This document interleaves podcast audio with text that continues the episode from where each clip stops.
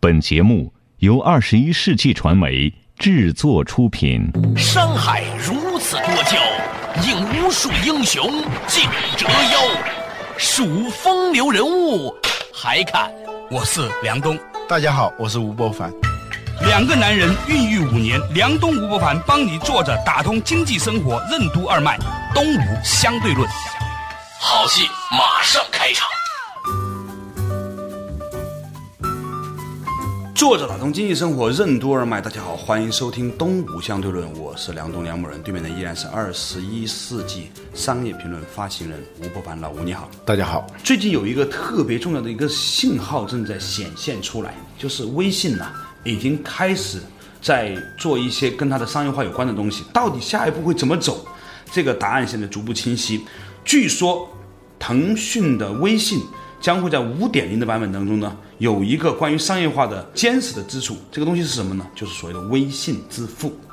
互联网的应用到最后落脚点就是一个支付的问题，对就是买单的问题嘛。对，好多互联网做不成功，它有两个东西没落地，一个是它是否是一种日常的需求，嗯，而不是一个意识性的需求，嗯，这一点我们以前讲过，为什么开心农场，嗯，它时间昙花一现。昙花一现。为什么微博也基本上是昙花一现了啊？因为它只是一个玩儿的工具的时候，最后它就不会持久。玩玩就算啊了，嗯，对，玩玩就算，就是它应该是一个刚性的，也许使用频率不是特别高，但是你必须要用的，嗯，这是一个落脚点。第二个落脚点就是你必须要从交往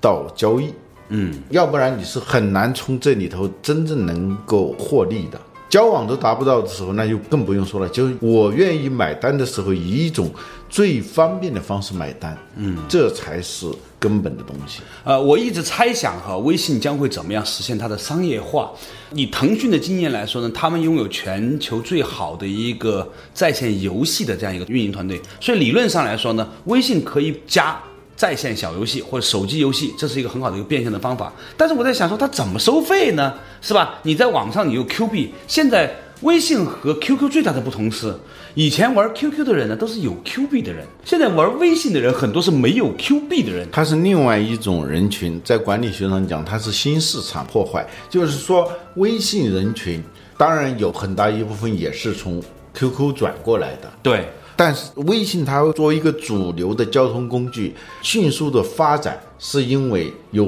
大量的曾经不屑于或者不会用 QQ 的人 QQ 的人，他开始用这个东西。很多大学教授、嗯政府官员、投行的人、啊，媒体的人，甚至你几乎在所谓的主流人群当中，所谓的商业精英人群当中，你已经找不到一个不用微信的人了，在我们周遭的朋对友里，你面。只要过去的话，几年前我去像浙江啊、江苏一些企业里头去，对嗯看见一些老板给的那个名片上头，他那个你的 QQ 号，好啊，你会 觉得哎呦我就瞬间 你就觉得这个人跟你不是同一种人，对对对对，当时很怪异啊。但是现在呢，都是堂而皇之的交换微信号，交换微信号啊，或者就直接扫。直接一扫，这个东西太强大了啊。对，所以呢，我曾经还开过玩笑说，如果有一天微信搞收费的时候，家里面爷爷奶奶、外公外婆、爸爸妈妈，家里面只有一个孙子有 QQ 币，那么大家呢可能还想管他买 Q 币，然后呢去玩成年人的这些游戏。但是现在发现呢，可能不是用 Q 币来支撑，而是呢另外一套支付体系，嗯，类似于叫微信支付这样的东西。这个东西多么重要啊，老吴啊，因为我们自己平常做点小生意哈、比如说你开一个店。嗯，必然会涉及到一个店的会员管理系统，也就是说，所谓的你的客户群的管理。嗯啊，这个客户和一般的消费者之间最大的不同是什么呢？比如说我们在微博上有一百万粉丝，假设哈、这一百万人他只是关注你、了解你啊，大家是朋友、社会交往，但是呢，他不会付钱给你，但是。你跟微信号里面，比如说我们的店里面的微信号，以后也许我们可以推出某一些服务啊，某一些产品，它可以直接收费的时候呢，哪怕只有一万个人，这一万个人公司花在一万个人上面经营的这个成本，很可能比花在经营一个一百万的微博上更加的用力用心。为什么呢？因为这一万个人他是实实在在的消费者啊，所以呢，前段时间我们看到一个现象，就是阿里巴巴在收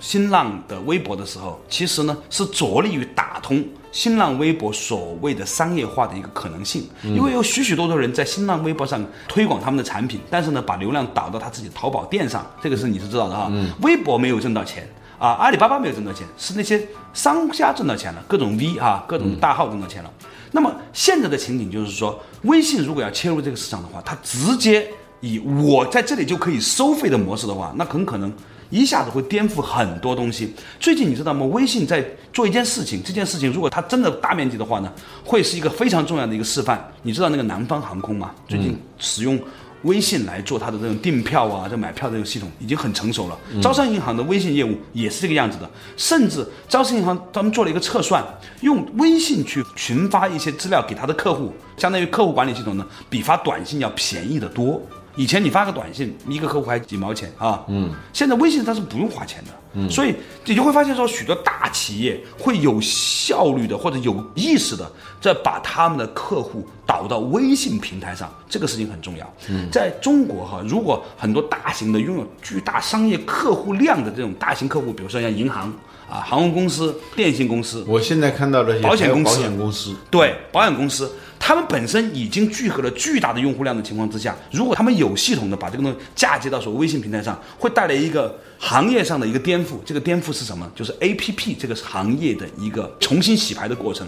在大概前两年的时候啊。我们会碰到很多人在说所谓的移动互联网创业，所谓的移动互联网创业就是找几个人会写 A P P 的那一种的语言的，搞一个 A P P 的一个应用软件，嗯，于是就变成一个所谓的移动互联网公司。这种人呢，工资都很高，很多人都两三万、三四万块钱一个月月薪的这种程序员，但是。如果突然有一天，腾讯告诉你说，你只要在微信上，就像注册一个微博或者注册一个博客一样，你就可以用的时候呢，很多人就不会像当年在做个人网站一样的去做 A P P 了。你理解我意思吗？对，现在移动互联网创业已经到了天花板，甚至对到了死胡同。对我们看到就这两年出现的这种移动互联网公司太多了。对你随便碰到一个人都在做那些东西，对，都希望将来大家来通过用他的这样一个 APP，他自己建立一套商业模式，对用这种方法。但现在最大的问题我们已经讲过了，就是我们在手机上日常使用的 APP 只有五到七个，嗯，从理论上你有几十万个 APP，但是你进不到前七位，前七位，这个七是一个很神秘的数字啊，七上八下吧呃，定位理论里头关键的一个理念就是人们的兴趣点和人们的记忆力锚定的那个点，它不会超过七个，超过七个它就自动省略。对，我们的心智模式里面能装的东西很少的。嗯，有很多人说，一个公司的领导人向他直接汇报的人不能超过七个，超过七个之后呢，就超过他的管理幅度了。对，我们的死党不会超过七个，我们能够想起同一品类的。商品的品牌数不出七个以外出来的，对是吧？对于很多商业模式来说，这是一个巨大的一个限制。嗯，它就像那个鲤鱼跳龙门一样，它是个龙门。嗯，你跳得进这个七个里头，你活下来；跳不进去，你就死掉。所以呢，我们想把这个系统跟大家讲讲哈。在过去的三年的时间里面呢，所谓的移动互联网公司创业热潮，诞生了一大批做 APP 的公司。这些公司呢，做了各种各样的应用软件，读书的、游戏的、各种的减肥的、什么什么健康的，很多很多。打高尔夫球的，打高尔夫球，但是大家一定要知道，我们现在一个手机所谓的客户端的入口，其实是一个按钮，就是打开手机屏幕上的一个按钮。这一个按钮里面呢，电话是一个啊，你的短信是一个。也许短信将来省出来了啊！我可以现在很多朋友跟我说发个短信，我半天才回，我大概一天只打开两次那个短信的端口，嗯，都排在微信后面啊。然后呢是你的邮件，然后呢一个股票，嗯，如果你买股票的话，你一定是经常看的股票。就没有多少个了。如果你的整个的意识流里面只能装七个的话，这些必杀的刚需已经占据了前五个的话呢，所有做 APP 的只能增后两个入口。对，有一个朋友他跟我在聊这个事儿吧，他也在做这个移动互联网创业。他说：“照你这一说，我就一下子心都凉了。难道说没有成功的可能性吗？”我说：“成功的可能性是有的但。是非常非常微弱了。”呃，我就用一个生物学上的比喻，这个生物学上比喻是什么呢？稍事休息，马上继续回来。作者打通经济生活任督二脉，东吴相对论。社交网络要盈利，为什么必须实现从交往到交易的过渡？移动互联网创业为什么已经走进了死胡同？为什么一个人能长期稳定使用的 APP 只有五到七个？创业为什么是一种社会必要的浪费？为什么说开放、免费、大众狂欢式的互联网时代正在终结，而封闭、收费、以客户端应用为主导的互联网时代正在来临？欢迎收听《东吴相对论》，本期话题：App 终结者。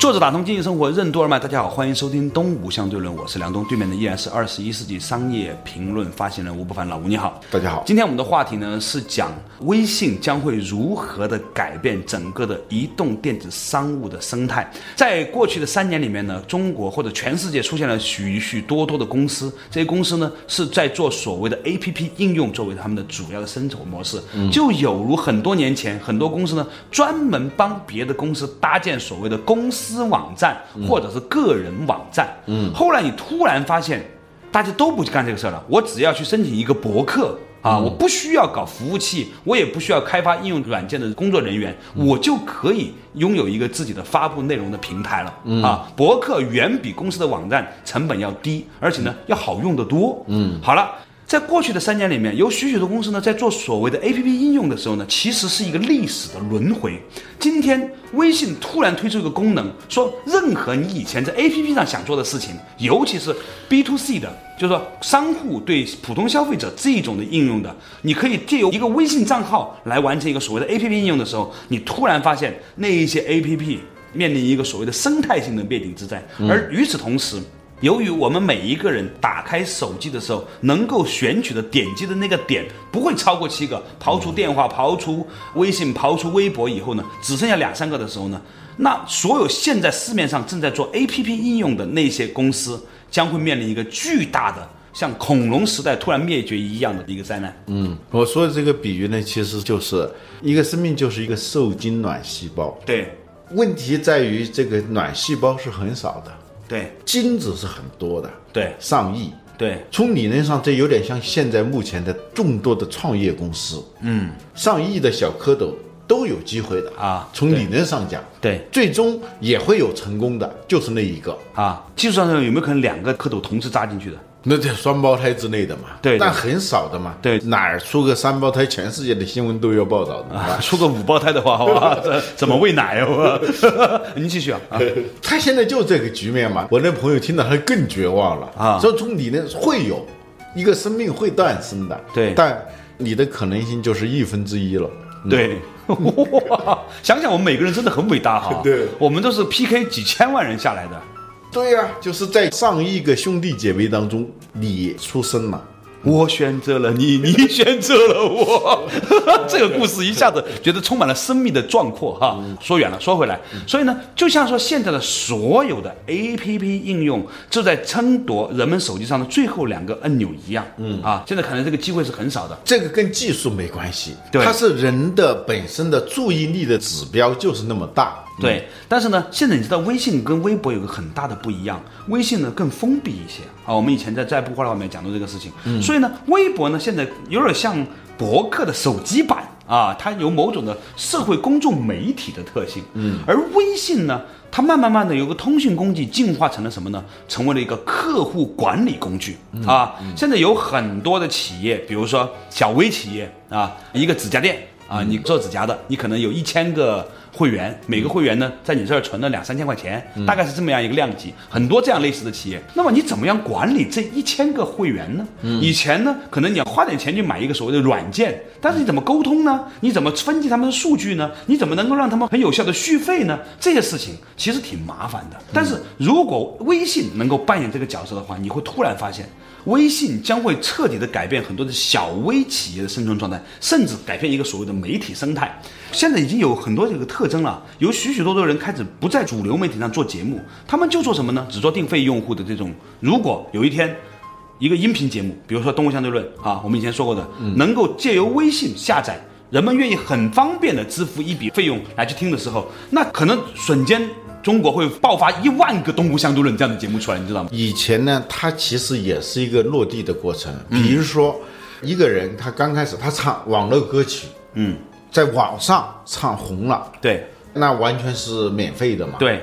但最后它还是要落地它有变现，变现。变现呢，它就会搞演唱会啊代演言啊唱会啊，各种各样的啊。芙蓉姐姐就是这样的嘛。对芙蓉姐姐她刚开始完全是就把网络当一个秀场，但对她最后也会到哪儿做个活动啊什么的。这就是她用芙蓉姐姐的悲剧。芙蓉姐姐是靠做屌丝成功的、嗯啊，这么说吧。但是呢，由于她的广告赞助商不能忍受我的品牌跟这样一个结合，虽然你很红，嗯所以呢，千方百计的把它打造成了一个高端，嗯就 变成一个励志姐，你知道吧？但是呢，这个东西跟她以前她的利基啊，就是她的人民群众，嗯发生了巨大的裂变。于是呢，这个变成是很尴尬他的一之件事所以掉了一个红悖是论。大量的屌丝屌丝嗯把他给骂出来的是吧？对他红以了一种以后特殊的反向注意力啊，那对个那把他给捧红了。但他的红一旦是要把它作为商业价值来开变发现的的时话候，啊它就存在一个巨大的问题。我悖要论啊啊、我要说的是。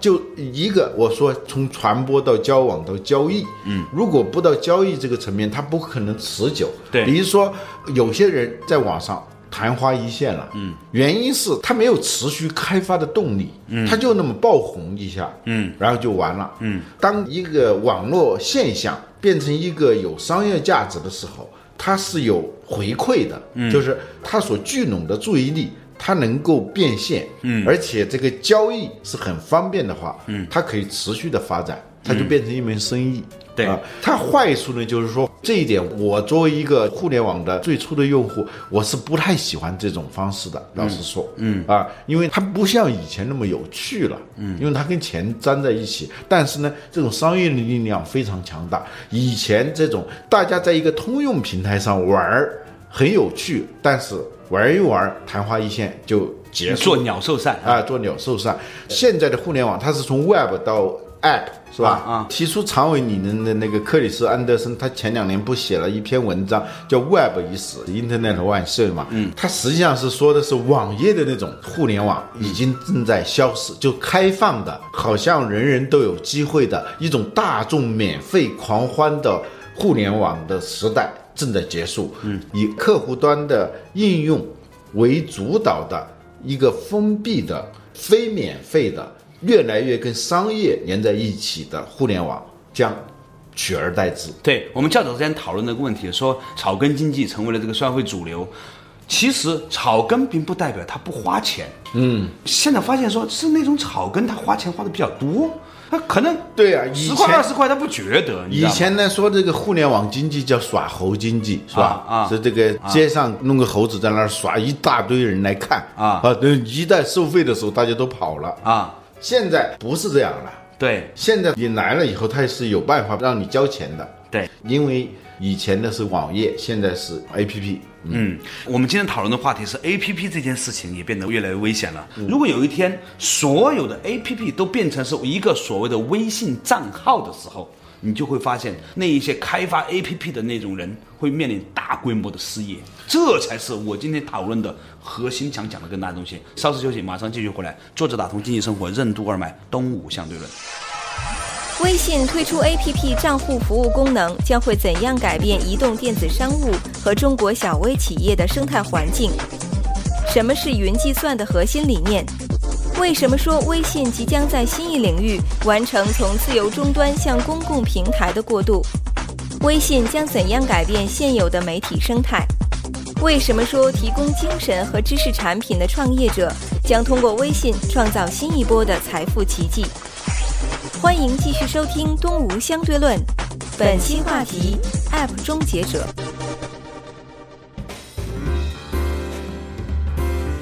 作者打通经济生活任督二脉，大家好，欢迎收听《东吴相对论》，我是梁东，对面的依然是二十一世纪商业评论发行人吴伯凡，老吴你好，大家好哎，今天呢，我们讲到的一个话题呢是，如果微信推出来，把它的功能取代了很多的 APP 应用的话，嗯将会怎样？事实上来说，我们可以看到哈，微信越来越多的可以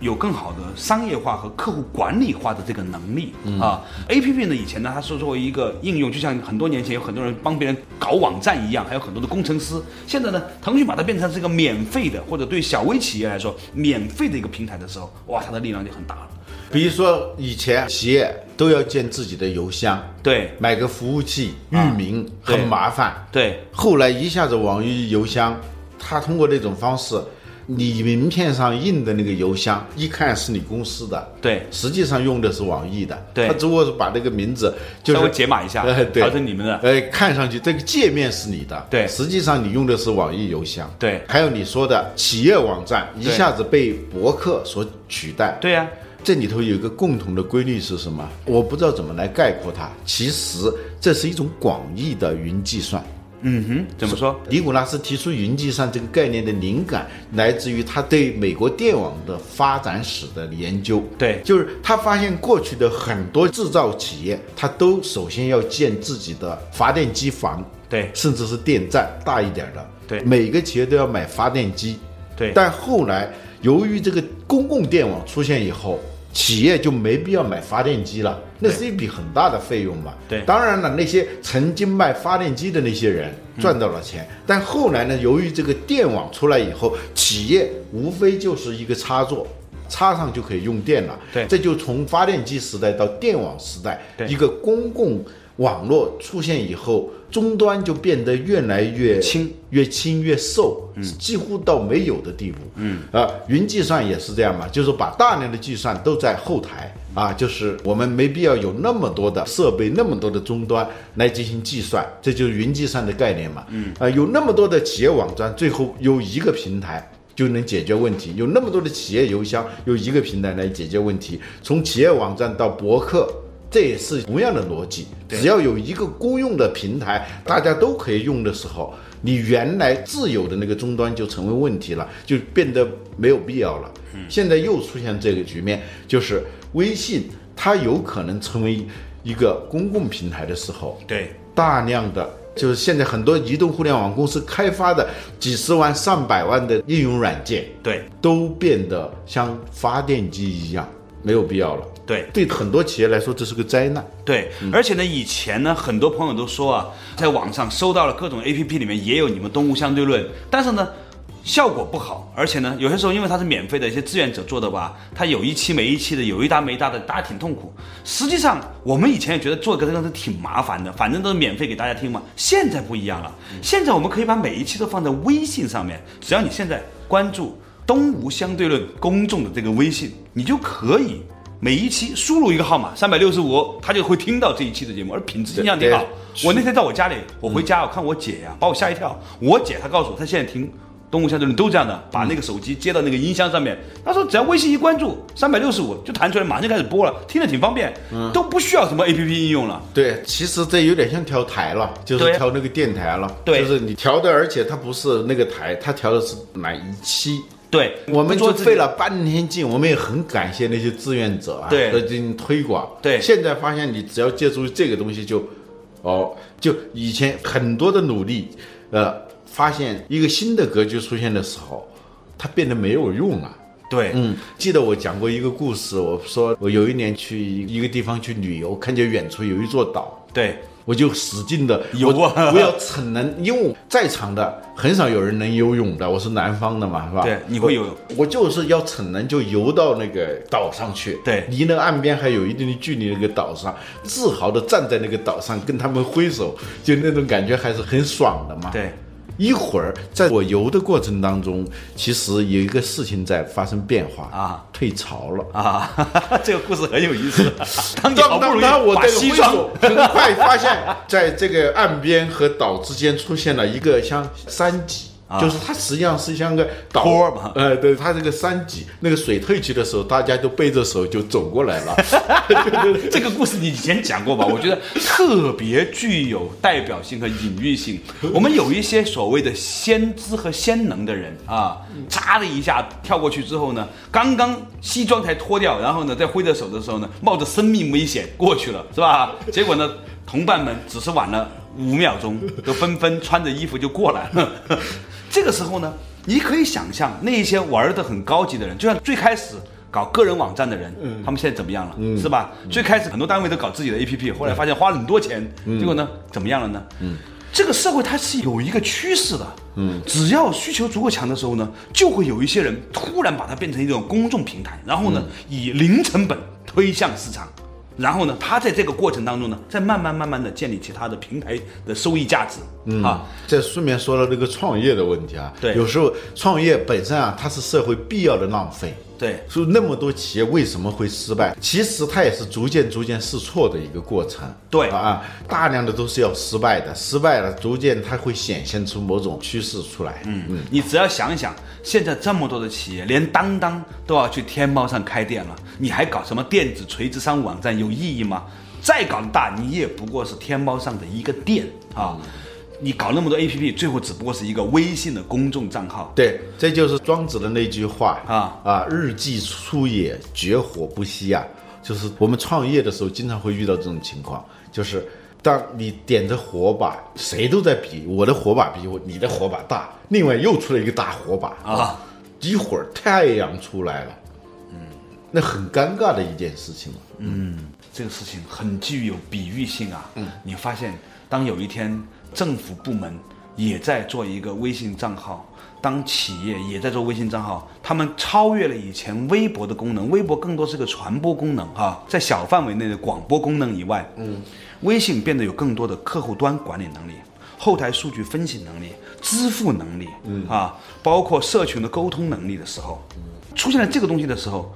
也许有一天，微信干的这个事情是可以直接在网上卖各种东西的，哈。但是呢，我相信它不会取代淘宝，因为呢，腾讯没有卖实体产品的基因，但是它会卖各种虚拟产品，比如说各种游戏，比如说各种音频的内容。所以我觉得下一波，如果我们东吴相对论自己的微信没有做好的话，这个世界上会出现一万个东吴相对论，各种的陈李相对论呐、王良相对论呐、各种相对论。你想想看，这个事情还是很可怕的一件事情。还有各种单人脱口秀的是吧？都有了。如果这一天真的来到的话，我实在不知道它将会对我们的媒体生态和我们的商业生态带来什么样的影响。但我确信的知道，将会出现在中国一大堆的小微企业。借由像当年在淘宝上创业一样，那一些提供精神和知识产品、虚拟产品的人，他们会使用微信这个平台，创造新一波的财富奇迹。好了，感谢大家收听今天的《东吴相对论》，我们下一期同一时间再见。